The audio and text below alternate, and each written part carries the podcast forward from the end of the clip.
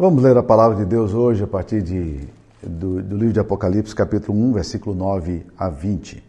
Eu, João, irmão vosso e companheiro na tribulação, no reino e na perseverança em Jesus, achei-me na ilha de Pátimos, por causa da palavra de Deus e do testemunho de Jesus. Achei-me em espírito no dia do Senhor, e ouvi por detrás de mim grande voz, como de trombeta, dizendo: que vês escreve em livro e manda às sete igrejas: Éfeso, Esmirna, Pérgamo, Tiatira, Sardes, Filadélfia e Laodiceia. Voltei-me para ver quem falava comigo e voltado vi sete candeeiros de ouro. E no meio dos candeeiros um semelhante a filho de homem, com vestes talares e cingido à altura do peito com uma cintura de ouro, uma cinta de ouro. A sua cabeça e cabelos eram brancos como a alva, como a neve, os olhos como chama de fogo, os pés semelhantes ao bronze polido, como que refinado numa fornalha, a voz como de muitas águas. Tinha na mão direita sete estrelas, e da boca saía-lhe uma afiada espada de dois gumes. O seu rosto brilhava como o sol na sua força. Quando o vi, caí aos seus pés como morto. Porém, ele pôs sobre mim a mão direita, dizendo: Não temas, sou o primeiro e o último. E aquele que vive, estive morto, mas eis que estou vivo pelos séculos dos séculos e tenho as chaves da morte e do inferno.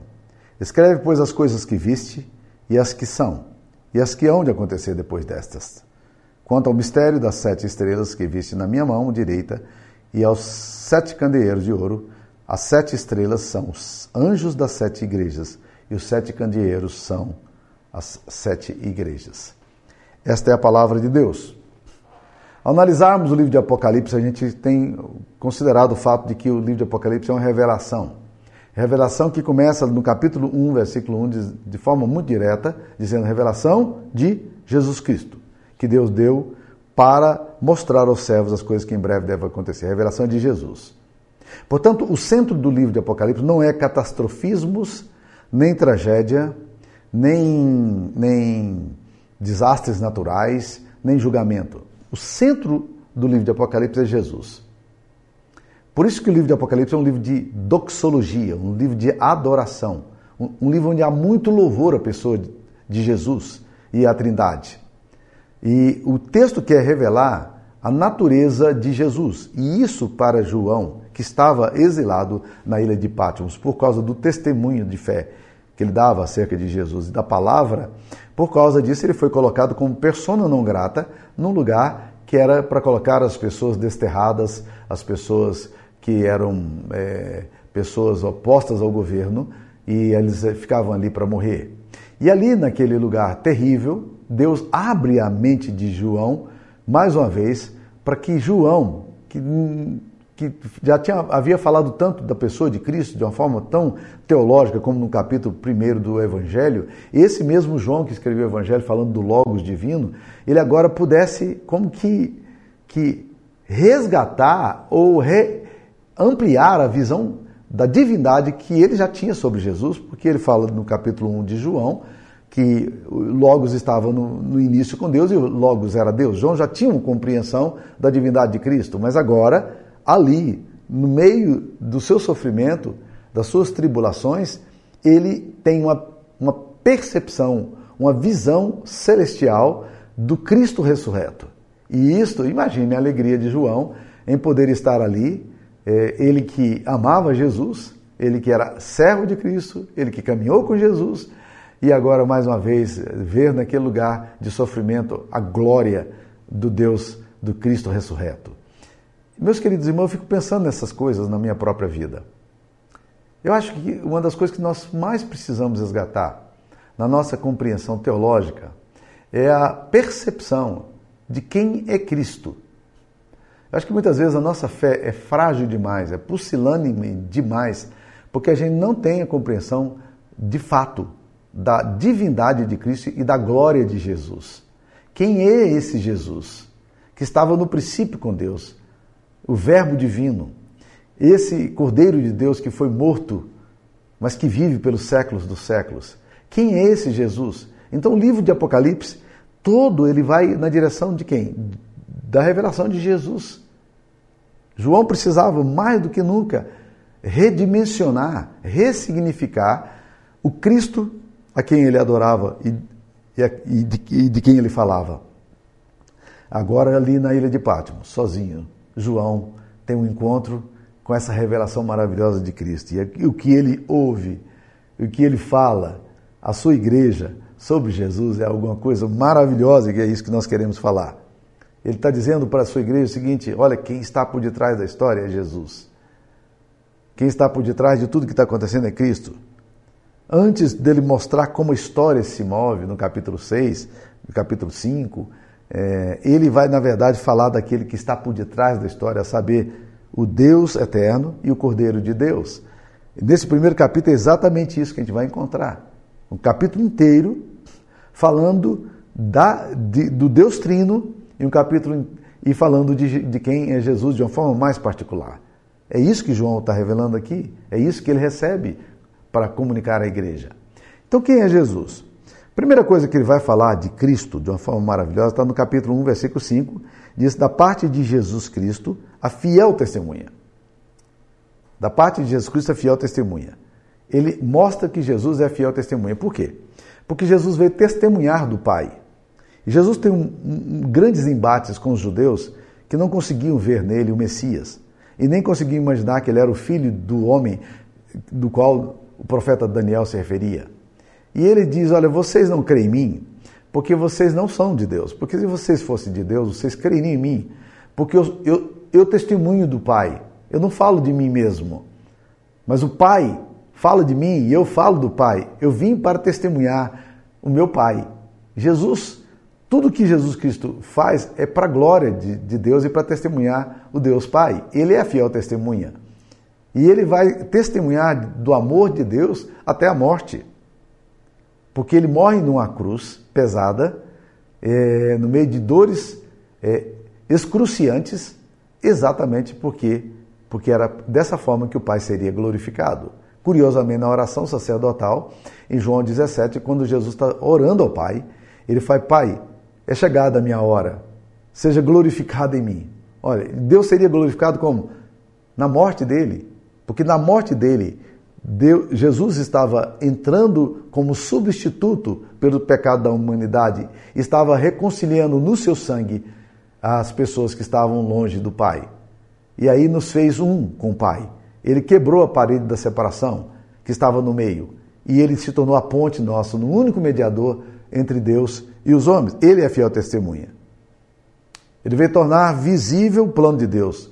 Ele trouxe à humanidade o mistério oculto em Deus e que agora se revela na encarnação do seu próprio filho, que se revelou, que revelou Deus ao Pai.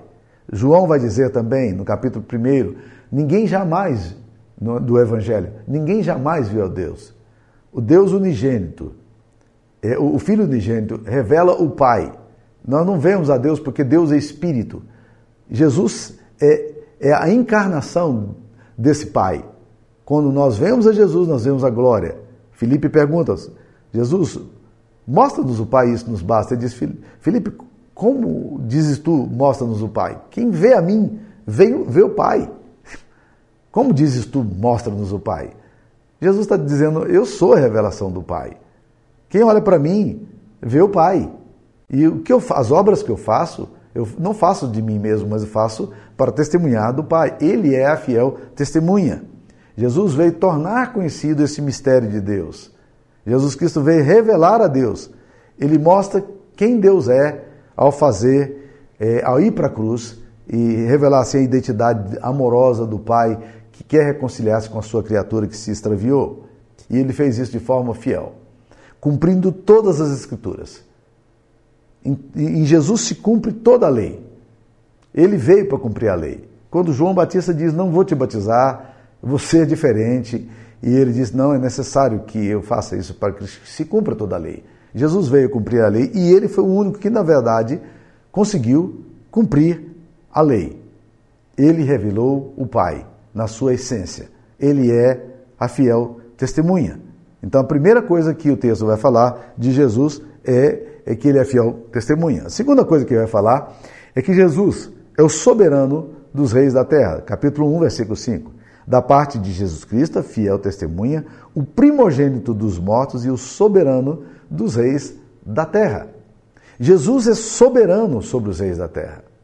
Aqui é interessante uma ênfase, porque sempre quando fala da soberania no livro de Apocalipse, está falando do ancião de dias, que é o próprio Deus, o Deus Pai.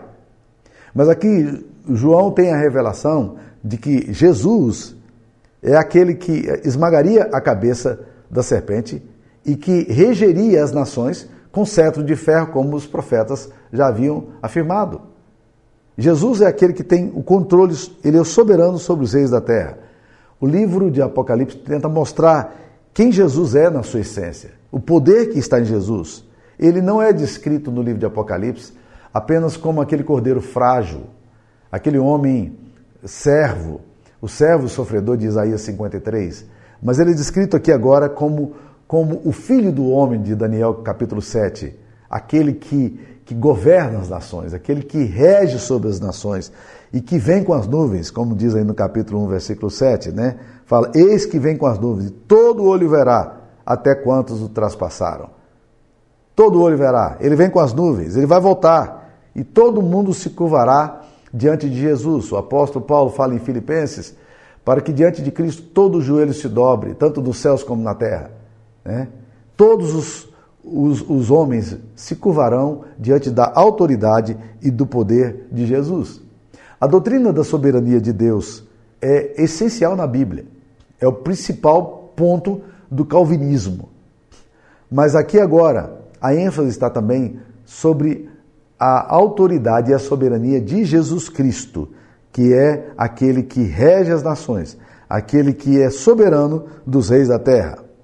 Muitas vezes a gente tende a achar que o mal, que a maldade, que o caos, a destruição são soberanos.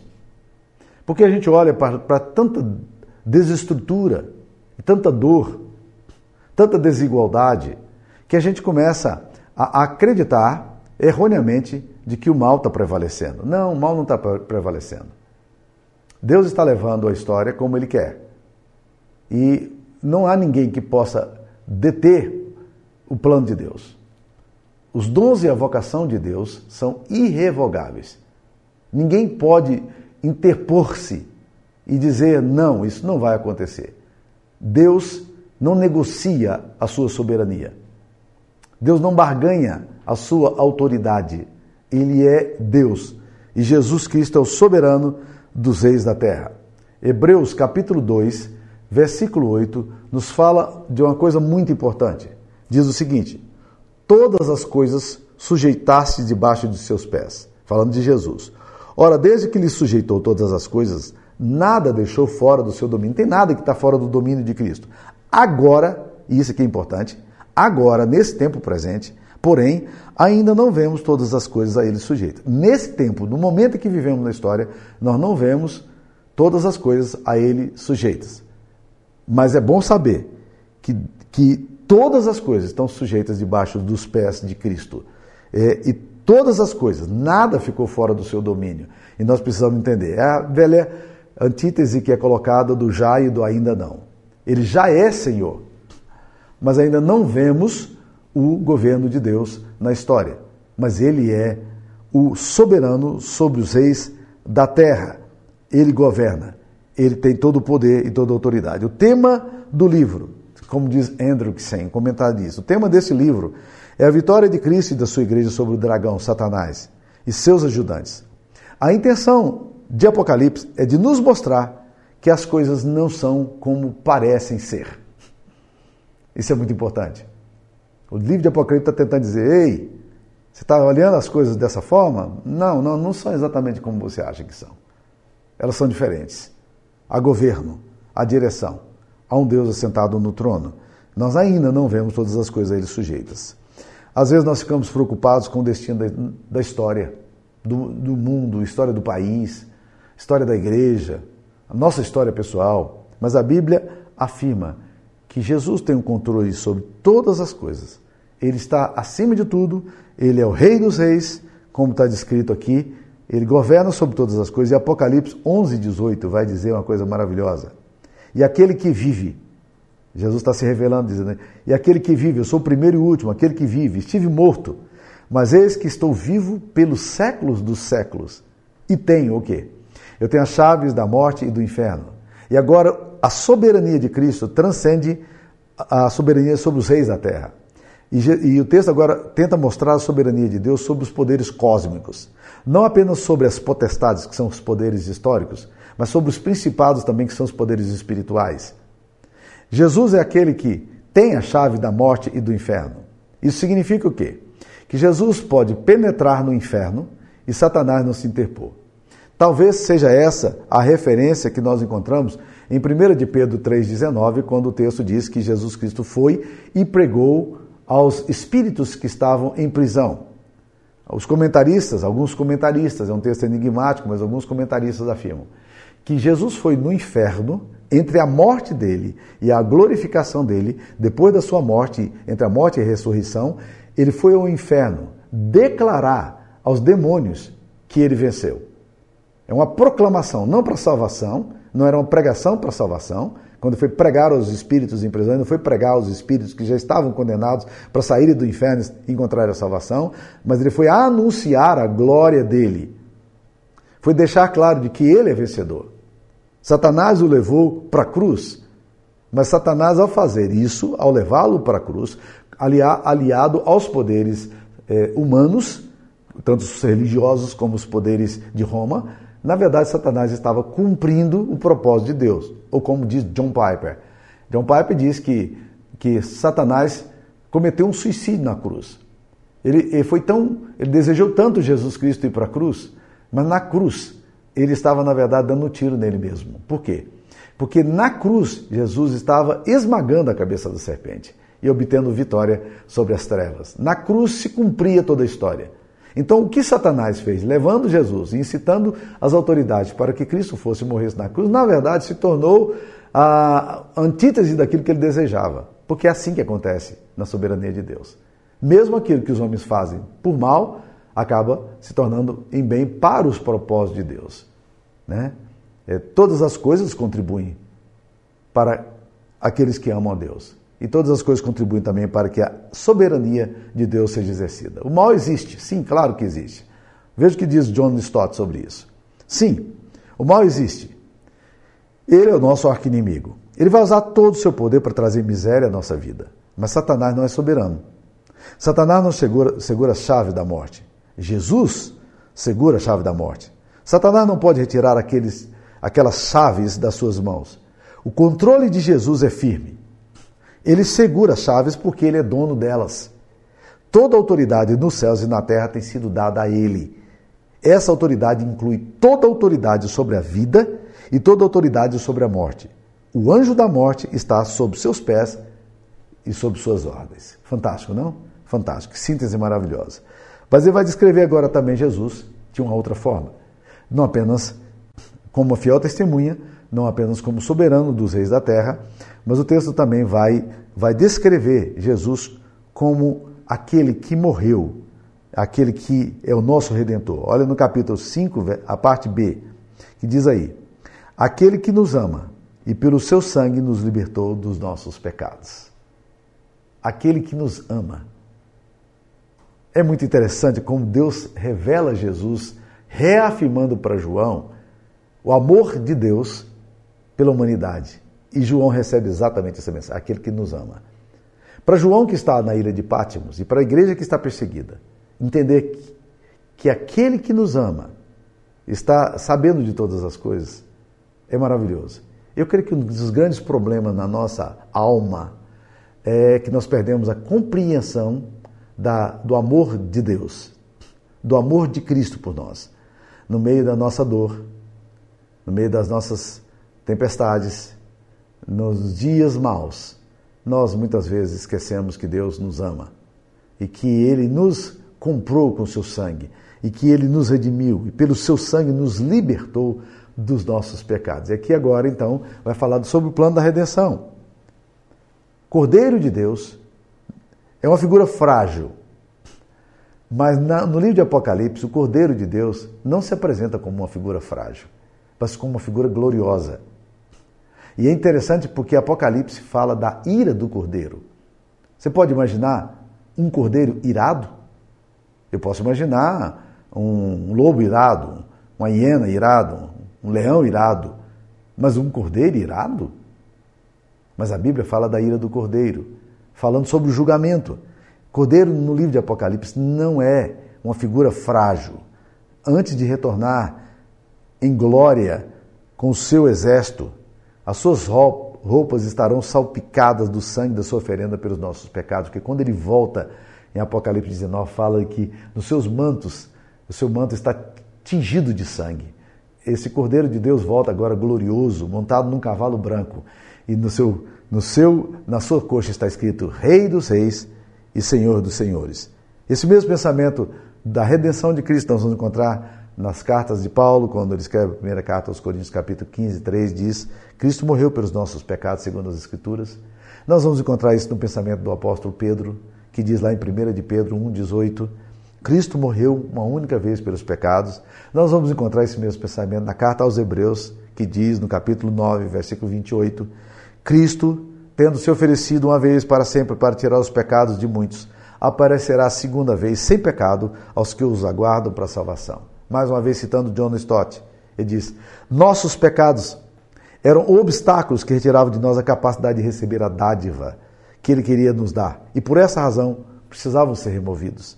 Por isso Jesus nos purificou pela sua morte. Jesus Cristo é aquele que nos ama e pelo seu sangue nos libertou dos nossos pecados. E quem é que pode estar na frente de Deus? Quem é que pode comparecer no dia do juízo e ficar em pé?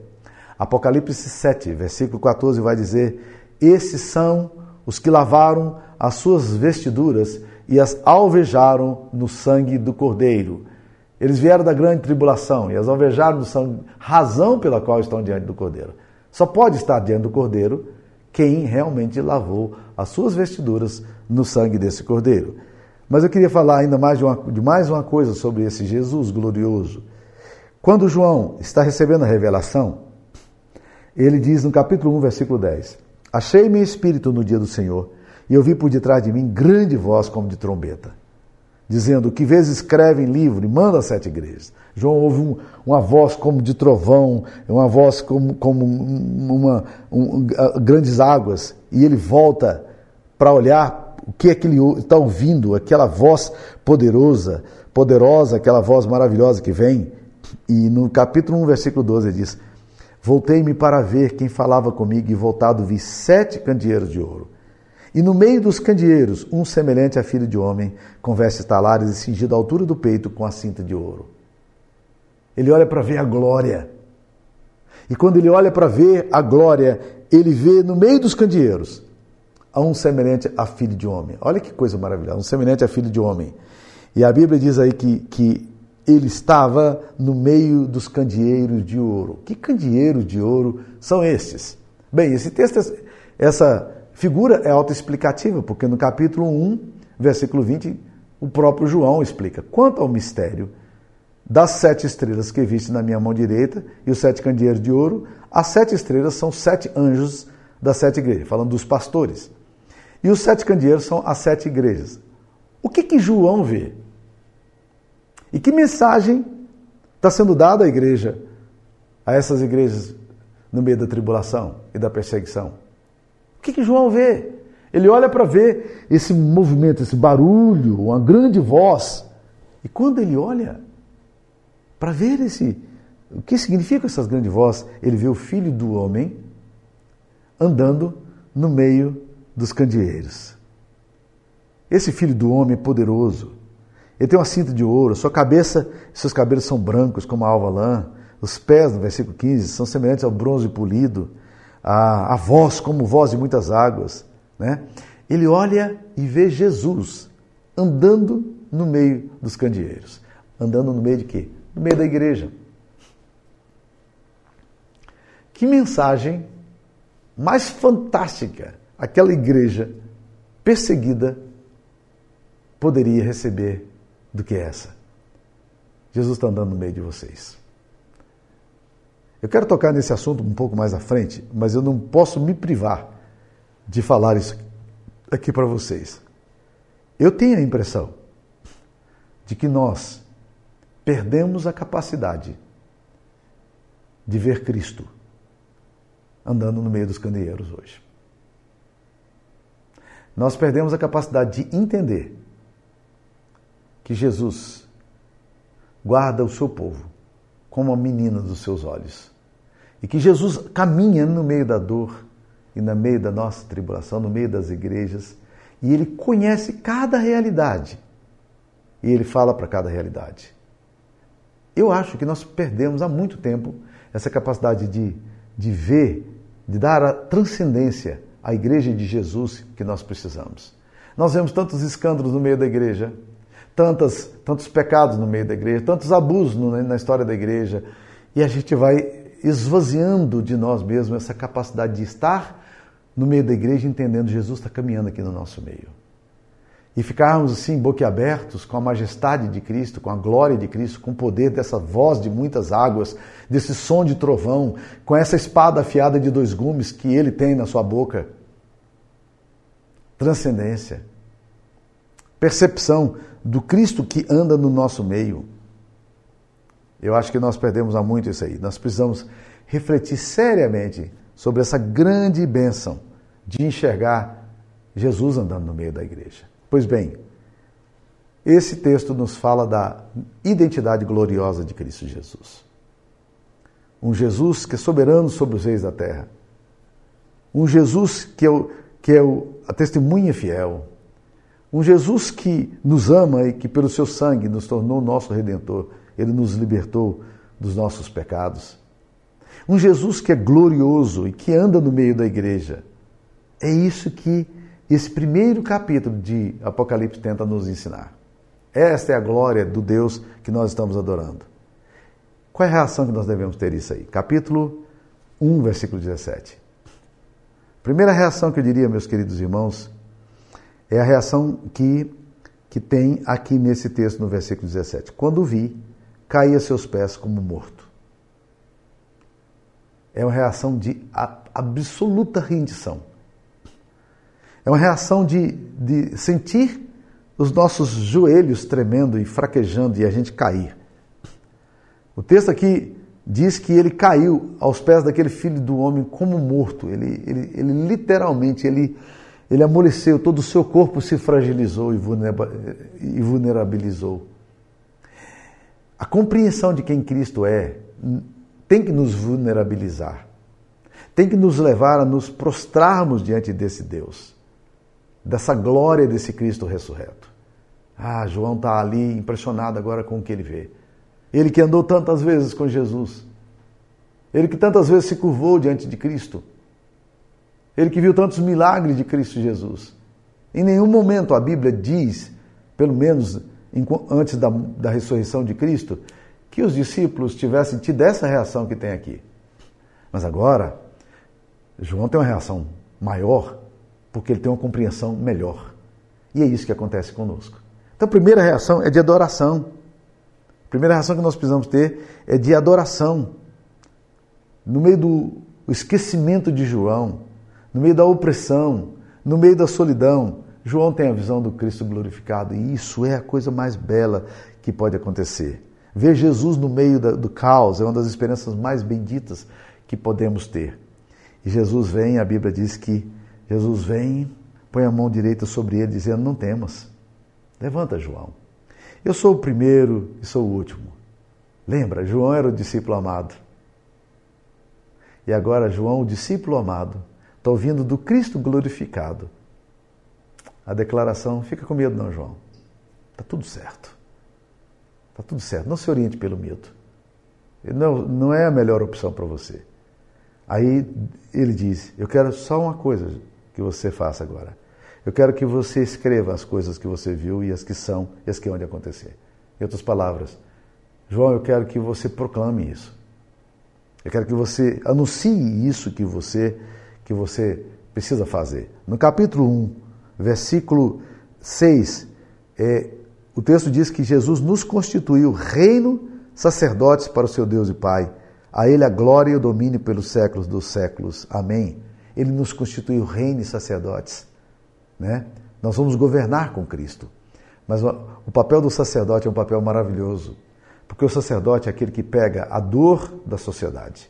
E era isso que acontecia no Antigo Testamento. Os pecados da sociedade levavam esses pecados a Deus. Enquanto o profeta traz a mensagem de Deus para o homem, o sacerdote leva a dor dos homens a Deus. Ele nos constituiu. Deus, Jesus diz agora: não fica com medo, João, faça o que você tem que fazer. Continue me adorando. Mas entenda, seu papel, você foi constituído sacerdote. O reinado de Cristo nós ainda não vemos. Mas o sacerdócio de Cristo já pode ser exercido na sua plenitude pela igreja. A função da igreja de orar pela nação, orar pelo mundo, orar pelas pessoas, orar pelos perdidos e levar a dor dos homens a Deus. Que coisa, que missão maravilhosa. Essa é a identidade do Cristo glorioso que nós temos em Apocalipse. Você tem tido essa capacidade de ver Jesus assim? Ou você ainda vê o Jesus frágil, o cordeiro? João agora tem uma perspectiva nova. Ele cai de joelhos. Eu não posso mais ficar em pé diante do que eu vi.